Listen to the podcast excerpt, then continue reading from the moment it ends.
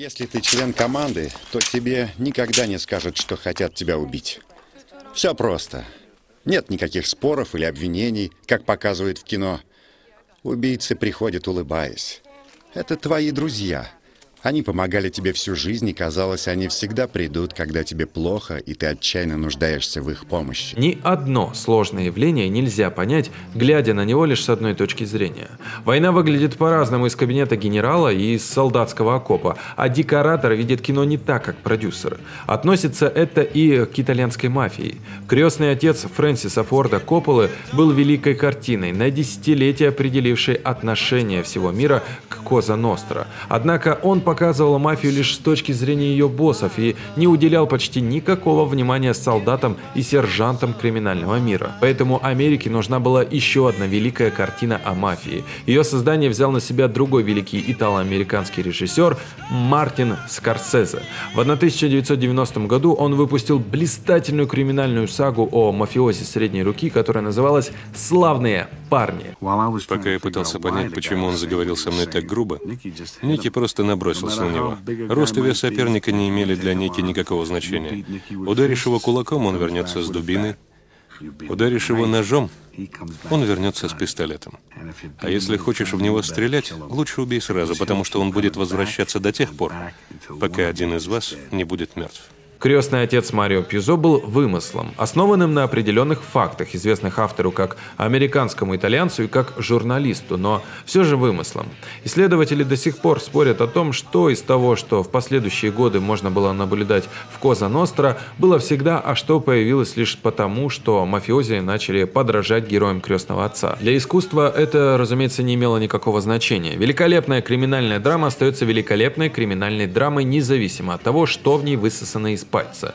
Но что для других стран было просто искусством, для Америки было еще и частью ее истории. Поэтому для американцев важно было, насколько крестный отец был правдив. Им очень хотелось прочесть уже не вымышленную, а реальную, основанную на фактах, откровенных признаниях книгу о жизни мафии. Не только как криминальной группировки, но и как закрытого этнического сообщества. Понятно, много таких книг быть не могло. Кодекс молчания вполне реальная, невымышленная писателями-сценаристами вещь. Мафиози лишь изредка поют как канарейки и еще реже рассказывают журналистам правду, выставляющую их в непригодном свете.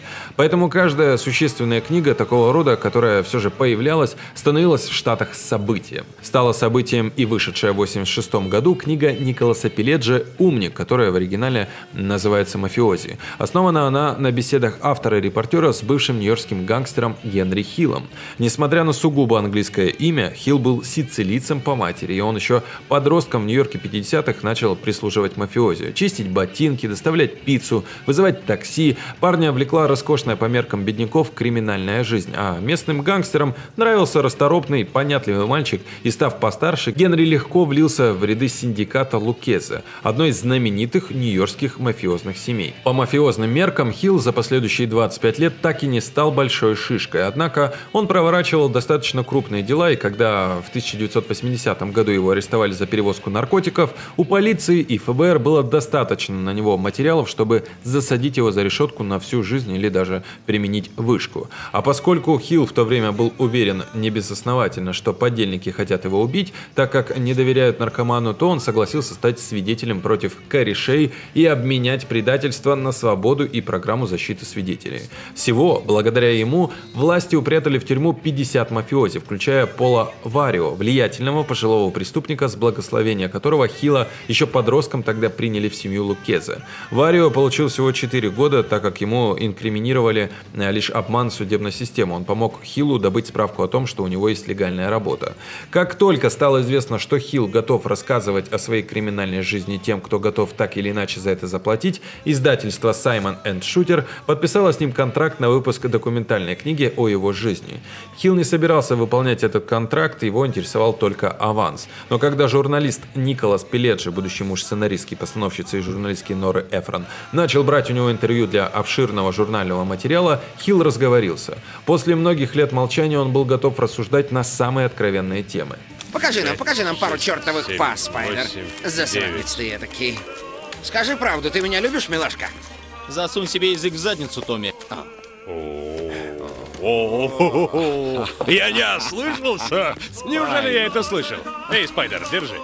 Это тебе. Смелый малыш. Я его даже зауважал, у него есть задатки. Это очень хорошо. Никому ничего не спускай.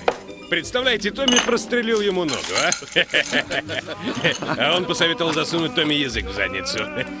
Томми, ты ему это простишь? Что происходит? Куда катится этот мир? Вот куда катится этот мир. Как тебе это? Нравится? Что с тобой происходит? Что с тобой? Что ты наделал? Ты что, одурел, Томми? Томми, я пошутил, а ты что сделал? Ты что, Какого больной хрена? маньяк? Я не знал, что ты шутишь. Что значит я, Я- пошутил? Ты Я вывел меня из просто себя. шутил, а ты убил этого парня. Он мертв. Удачный выстрел. Чего вы суетитесь? Хороший выстрел. Такого расстояния не промажешь. У тебя проблемы, Энтони? Когда в 1986 году книга Пеледжи вышла в свет, она произвела фурор и пробилась в рейтинге бестселлеров. Всем хотелось узнать, как живет средний класс мафиози и что приводит его в мафию. Кроме того, Хилл и Пеледжи были отличными рассказчиками, захватывающие, повествующими даже о сравнительно скучных мелочах криминального существования. Среди тех, кто с упоением прочел «Умника», был режиссер Мартин Скорсезе. Мафиози не были для него монстрами из параллельного измерения. Он вырос в Нью-Йорке, еще подростком многое о них знал, и его третья полнометражная картина «Злые улицы», которая привлекла внимание зрителей и критиков к игре Роберта Де Ниро, рассказывала как раз о мелком уличном мафиозе. Однако тема эта для него, как и для других... Однако тема эта для него, как и для других многих уважающих себя итало-американцев, была болезненной, и он не хотел к ней возвращаться ради создания второсортной подделки. Поэтому Скорсезе годами искал материал для выдающегося мафиозного кино, не повторяющего «Крестного отца» или «Злые улицы». И в «Умнике» он этот материал нашел. Скорсезе был в таком восторге от «Умника», что лично позвонил ее автору и признался Пеледжи, что всю жизнь искал такую книгу. В ответ писатель сказал, что всю жизнь ждал звонка от такого выдающегося режиссера, как Скорсезе. В то время уже постановщика «Таксиста» и «Бешеного быка». Хотя тогда постановщику нечего было предложить Пеледжи, а порог автора уже обивали представители других режиссеров и студий, Пеледжи заключил со Скорсезе соглашение об экранизации. Он был готов ждать, пока режиссер договорится с какой-нибудь студией о финансировании проекта. Ждать ему пришлось два года, поскольку студия Universal в 1986 году заинтересовалась закрытым на студии Paramount скандальным проектом «Последнее искушение Христа», и Скорсезе не мог упустить такой шанс экранизировать книгу, которая ему нравилась еще в 70-х. Работа над искушением была завершена в 88-м, и лишь после этого Скорсезе смог сосредоточиться на «Умнике», который в киноверсии получил название «Славные парни», поскольку в 86 году другой популярный и известный всем режиссер Брайан Де Пальма использовал это название э, в своем произведении. В русском переводе фильм, кстати, назывался «Толковые ребята». Хотя Скорсезе всегда имел отношение к формированию сюжета и действия своих картин, «Славные парни» были первой со времен «Злых улиц» лентой, над которой он полноценно работал как соавтор сценария. Он так хотел донести до зрителей свое видение картины, что не подпустил к тексту посторонних. Вместе с ним над сценарием корпел э, сам Пеледжи. Им понадобилось 12 черновых версий, прежде чем они наконец выстроили художественное повествование из документальных кирпичиков книги. Почему черновиков было так много? Во-первых, потому что Пеледжи под руководством Скорсезе пришлось проходить ускоренный курс работы для кино. Во-вторых, потому что интересных кирпичиков в «Умнике» было так много, что нелегко было разобраться, какие из них достойны включения в парни, а какие нет. Наконец, в-третьих, Скорсезе не просто выкладывал из кусочков повествования, он хотел, чтобы фильм был разделен на несколько частей, каждая со своим стилем и настроением. Сперва ностальгическое, почти нежное кино о молодости героя. Затем драматичная и кровавая средняя часть, к которой, в частности, относится открывающая картину сцена с расправой над умирающим в багажнике бандитом. Соавторы перенесли эту сцену в начало, чтобы как можно эффектнее открыть фильм. И, наконец, завершающие ленту нервные и дерганные фрагменты из жизни гангстера-наркомана, стремительно теряющего контроль над собой и своим мафиозным существованием. Понятно, безукоризненно нарисовать столь сложное полотно с первой попытки было практически нереально. Хотя книга для экранизации была основательно переработана, Пеледжи и Скорсезе сохранили в фильме авторский голос Хилла, превратив его в закадровый текст. Они сочли, что было бы несправедливым лишать героя права высказываться как на духу, без страха, что его могут услышать поддельники. Кроме того, некоторые из закадровых реплик Хилла были исключительно важны для понимания его образа мыслей, ровно как и для понимания других людей, добровольно вступивших в мафию. С самого начала работы над парнями, Скорсезе знал, что найдет в фильме роль для своего друга, блестящего актера Роберта Де Ниро. Главного героя, однако, он ему не отдал. Режиссер полагал, что для того, чтобы сделать Хила привлекательным для зрителей персонажем, его нужно показать своего рода аутсайдером, который наслаждается плюшками криминальной жизни и с готовностью совершает преступления, но все же проливает кровь не с такой готовностью, как его поддельники. Де Ниро все же в роли Хила смотрелся бы как гангстер из гангстеров. Недаром он играл молодого Вита Корлеоне в «Крестном отце 2». Кроме того, он уже был староват для ранних сцен с участием взрослого Хила, в которых герою слегка за 20. Хотя Де Ниро не играл в «Парнях» главную роль, он все же изображал ключевого персонажа, и этого Скорсезе оказалось достаточно, чтобы э, получить от студии Warner 25 миллионов долларов и не слишком переживать по поводу приглашения других суперзвезд, которые могли бы улучшить коммерческие шансы постановки. После выигранной битвы за Лиоту режиссер мог нанимать тех, кого э, сочтет нужным. Третью ключевую роль картины Скорсезе отдал Джо Пеши, номинанту Оскара за «Бешеного быка», где актер также играл вместе с Де Ниро. Пеши, начинавший как эстрадный комик, специализировался на гиперэнергичных персонажах с взрывным темпераментом, а его персонаж Томми Дэвита даже среди мафиози славился как бешеный беспредельщик. Эй, Билли, как дела? Томми тоже пришел. Я не видел тебя дела? Господи боже, отлично. Ты Э, великолепен. тише, Как самочувствие? Какой костюм, маленький засранец. Хватит. Я же знаю тебя всю твою жизнь. А теперь ты наезжаешь, а? Не крути мне Эй, яйца, Билли, ладно? Эй, Томми, тогда бы я послал тебя за ящиком для чистки обуви. Но, ребята, чистил он прекрасно. Его тогда называли плевок Томми. Да? Клянусь богом, он начищал туфли, как яйца коту. Извините за выражение. Он потрясающе чистил и много зарабатывал. Салют, Томми! Я уже не чищу, Билли. Что? Я сказал, что не чищу. Может, ты не знал, тебя давно не было, а там тебе не сказали. Я больше не чищу туфли.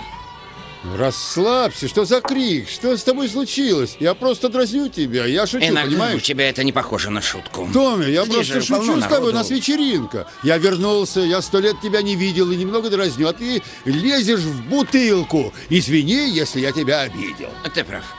И ты меня извини. Порядок. без Хорошо, салют. А теперь принеси ящик для обуви. Мать твою так! Ты, ты кусок дерьма!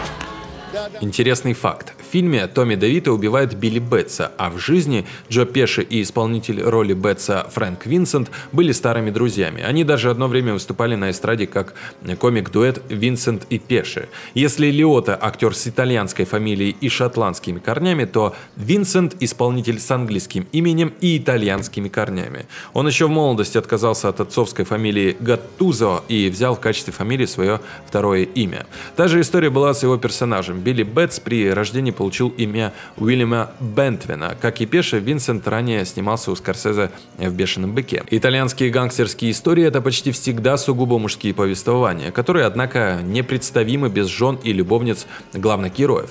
Роль Карен Хилл, красавицы жены Генри, Скорсезе отдал почти неизвестной Лоррейн Брако, в прошлом модели французского дизайнера Жан-Поля Готье, а в будущем звезде сериала «Клан Сопрано». Режиссеру очень понравилось, как Лиотта и Брако смотрелись вместе. В отличие от ее героини, Брако была итало-американкой, а не еврейкой. Однако она выросла в еврейской части Бруклина, и она хорошо знала девушек вроде той, которую ей предстояло изобразить. Наконец, мафиозного авторитета Пола Сисеро сыграл телевизионный актер Пол Сарвина из сериала «Закон и порядок», отец актрисы Миры Сарвина. В отличие от Скорсезе, он не видел в себе влиятельного гангстера и считал себя слишком мягким для такой роли. Сарвина поверил в свои силы лишь когда после домашней репетиции он взглянул в зеркало и испугался собственного лица. Также в фильме были заняты в то время начинающий актер Самуэль Л. Джексон, будущая звезда клана Сопрано Майкл Империоли и Кэтрин Скорсезе, мать режиссера.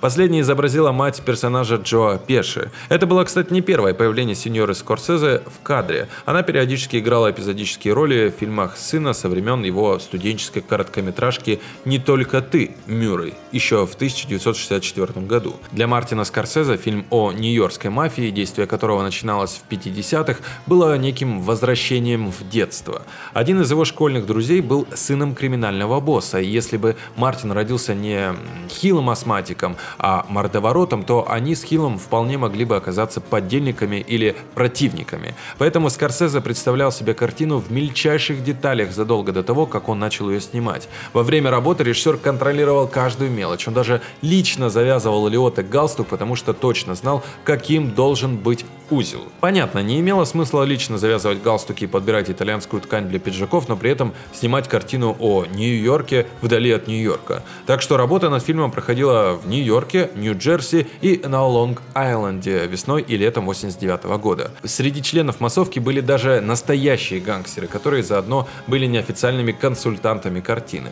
В лучших традициях мафии кто-то из них украл использовавшиеся для съемок бутафорские 100-долларовые купюры, вероятно, чтобы попытаться их сбагрить как настоящие, или просто перепутали. Кстати, в кадре были и настоящие купюры. Де Ниро настаивал, что для полноты вхождения в образ он должен держать в руках реальные деньги, даже если речь шла о сумме в несколько тысяч долларов. В свою очередь, Лоррейн Брака требовала, чтобы настоящими были драгоценности ее героини. Скорсезе это поощрял. Он хотел, чтобы все отнеслись к проекту так же серьезно, как и он сам. Самое смешное в моей жизни это ограбление банка в Сикокосе. Я лежу в траве, он подходит и спрашивает, что ты делаешь? Я отдыхаю. Здесь отдыхаешь? Тебе что, здесь пляж? Я сказал, что отдыхаю здесь. Я знаю, что отдыхаю. Ну, они меня тащат, начинают допрашивать, то да все. Он говорит, так что ты хочешь рассказать нам, парень? Как всегда, ничего, ноль. Да неужели, говорит он, сегодня мы тебе развяжем язык, понял? А я ему, ладно, скажу, иди ты к такой-то матери, понял? Бинг-бам-бинг. Башка у меня распухла. Ну, пришел я в сознание, кого же я вижу перед собой? Того же хрена. Он говорит, ну так что ты хочешь рассказать? А я ему, мудила, что ты здесь делаешь? Я же отправил тебя такой ты маме, козел! Я думал, он с катушек свалится. Банг, бинг, бум, засранцы. Если бы только я подрос побольше. Если бы я подрос. Правда смешно. Очень смешно. Что значит смешно? Смешно. Смешная история. Ты смешной парень. То есть, то, как я говорю, да? Но ты рассказал очень смешную историю. Это просто смешно, забавно. Смешно как? Смешно что? Эй, Томми, ты не понял. Стой, стой, Энтони, он взрослый парень. Пусть ответит. Что ты сказала? Смешно как? Что? Просто, просто смешная история, все. Знаешь, я никак не могу понять. Может, я напился, но что значит смешно? Я что, похож на клоуна, а? Веселю тебя, развлекаю, как последний кретин. Что значит, что я смешной? Ну-ка, объясни. Ну, просто... Ты рассказал историю, так что? Нет, нет, не понимаю. Ты же сказал, ты сказал, что я смешной. Что, черт побери, скотина, ты нашел во мне такого смешного? Ну, объясни, что во мне смешного?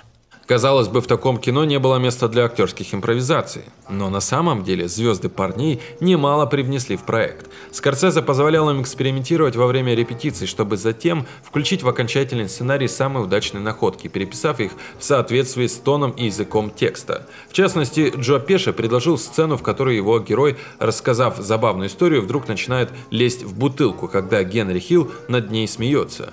Нечто подобное когда-то случилось с ним самим, только он был на месте Хила. Импровизации во время съемок также порой случались, но все же Скорсезе предпочитал тщательно и заранее планировать каждую маломальски сложную сцену. Эта любовь к планированию ему особо пригодилась, когда он снимал самый технически сложный фрагмент фильма. Трехминутную снятую стедикамом сцену без монтажных склеек, в течение которой Генри и Карен выходят из машины, проходят по закоулкам клуба, выходят в зал, садятся за столик, начинают слушать выступления комика и весело проводит время. В этом фрагменте главный герой показывает своей невесте и зрителям, как роскошна жизнь мафиози, которому достаточно прийти в престижный клуб, чтобы его тут же обслужили по высшему разряду. По прикидкам создателей фрагмента, в нем 400 моментов, в каждом из которых даже незначительная ошибка актеров, членов съемочной группы и участников внушительной массовки могла испортить весь дубль. Тем не менее, Скорсезе понадобилось всего 8 повторов, чтобы получить идеальный отрывок. Кстати, он проделал все это лишь для того, чтобы чтобы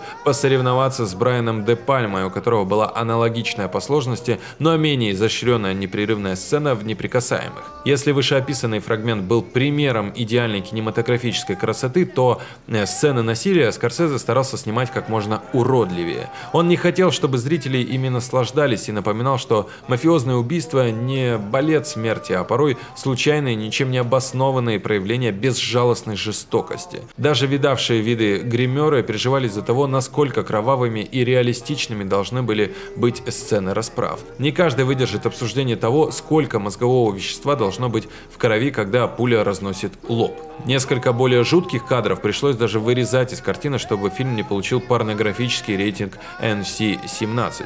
И тогдашний глава Warner Боб Дейли лично надавил на присуждающую рейтинги организацию MPAA, чтобы картине не пришлось ради рейтинга R лишаться ряда сюжетно важных сцен. Дейли сделал это, хотя он был недоволен Скорсезе. 25 миллионов долларов были не слишком большой суммой для 89 года, но на то время это был самый большой бюджет в жизни режиссера, и поэтому студия настояла, чтобы картина перед официальной премьерой была проверена на рядовых зрителях. Результаты предварительных показов шокировали. Зрители массово выходили из зала уже после открывающей картины сцену с добиванием гангстера в багажнике. Сказывалось то, что показ проводился в консервативной части Калифорнии, где зрители обычно смотрят куда более добропорядочное кино. Студийные начальники, однако, решили, что Скорсезе просто подложил им свинью. Я всю жизнь тебе говорил, чтобы ты не пользовался телефоном, верно? Теперь ты понимаешь, а? Ну, все образуется. У тебя все шансы выиграть дело. Ты помнишь того парня? Мы о нем говорили. Ты знаешь, о ком я. Да, Парень оказался стукачом. Как только его прижали, он сразу запел. Но я знаю, где он прячется сейчас. Мгм. А у тебя не будет проблем поехать с Энтони в отпуск и заняться им? Джимми никогда раньше не предлагал мне убить кого-то. А теперь он просил меня поехать во Флориду и убить человека.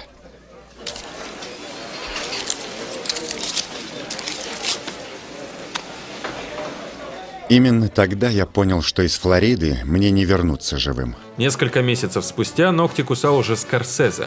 Парни были номинированы на 6 Оскаров, и режиссер надеялся, что добавит к трем призам Венецианского кинофестиваля хотя бы одну статуэтку киноакадемии. Скорсезе был номинирован как режиссер, продюсер и сценарист. Однако Оскар 91 года был церемонией имени «Танцев с волками». В то время как э, фильм Кевина Костнера получил 7 Оскаров, парней отметили лишь за игру Джо Пеши как актера второго плана. Скорсезе воспринял это как личное оскорбление и как признание в духе известного анекдота. «Но не любим мы тебя». Время, однако, все расставило на свои места. Тогдашний триумф танцев ныне рассматривается как групповое помешательство, а «Славные парни» считается одной из лучших лент в истории Голливуда. И не только в рамках криминального жанра. Влияние же ее на позднейшие картины и сериалы о мафии можно сравнить лишь с влиянием «Крестного отца». Создатель клана Сопрано Дэвид Чейз, например, открыто признавал, что для него «Славные парни» — это священное писание и постоянный источник вдохновения. При всех достоинствах парней, как реалистичного фильма о мафии, ностальгического кино о старом Нью-Йорке и жизни описании человека, который пошел по легкой, но неправильной дорожке, Скорсезе все же не смог придумать столь же удачную фразу, как «я сделаю ему предложение, от которого он не сможет отказаться», поэтому он вставил в фильм такое «Сколько я себя помню, я всегда хотел стать гангстером». Звучит броско, и в фильме эти слова отлично поданы, но они слишком специфичны, чтобы их постоянно цитировали. На этом все. Спасибо большое за внимание. С вами был Глеб Новоселов. Живите и процветайте. Продолжение следует. Я что, призрак? Что? Что? Где мой сраный напиток? Я просил тебя принести. Ты хочешь выпить? Я просил тебя принести мне выпить. Нет, я слышал, как ты сказал, все в порядке, Спайдер. Не-не-не-не-не-не-не. Ты просто наплевал на меня, парень. Нет, потому что я... Нет, я слышал, как кто-то сказал Спайдер, Спайдер. Спайдер, я Спайдер. думал, это Генри. Знаешь, ты маленький, заикающийся, вонючий засранец, понял? Я думал, что ты сказал все в порядке, Спайдер, а ты... Нет, ты не в порядке, Спайдер. Ты по уши в дерьме. Я думал, ты сказал все в порядке, Спайдер. У меня-то все в порядке, а у тебя, говнюк, нет. Так вот, я думал... Показалось, показалось. Весь вечер ты меня достаешь и оскорбляешь. Ты хочешь выпить? Я сейчас принесу. Да, принеси мне выпить и пошевеливайся, задница. Ты ползаешь, как черепаха.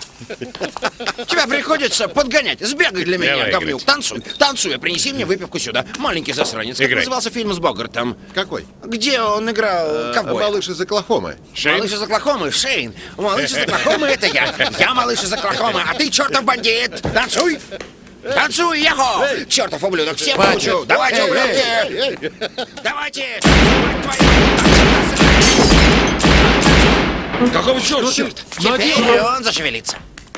Томми, Генри, что там? ты прострелил ему нога. ногу, Томми. Все с ним в по- порядке. Подумаешь, Ладно. получил пулю в ногу. Ладно, Есть ладно. из-за чего орать друг на друга. Витя, дай полотенце.